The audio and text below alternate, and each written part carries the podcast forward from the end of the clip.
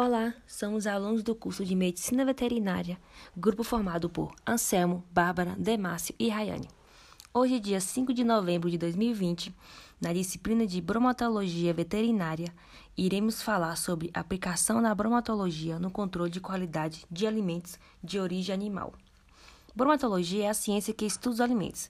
Tem como função analisar os alimentos de forma detalhada, ou seja, sua composição química, seu valor nutricional, seu valor energético, suas propriedades físicas e químicas, quais são os efeitos no organismo, verificar se esses alimentos estão contaminados com elementos tóxicos, se contém aditivos e qualquer outras substâncias que podem alterar a qualidade do alimento.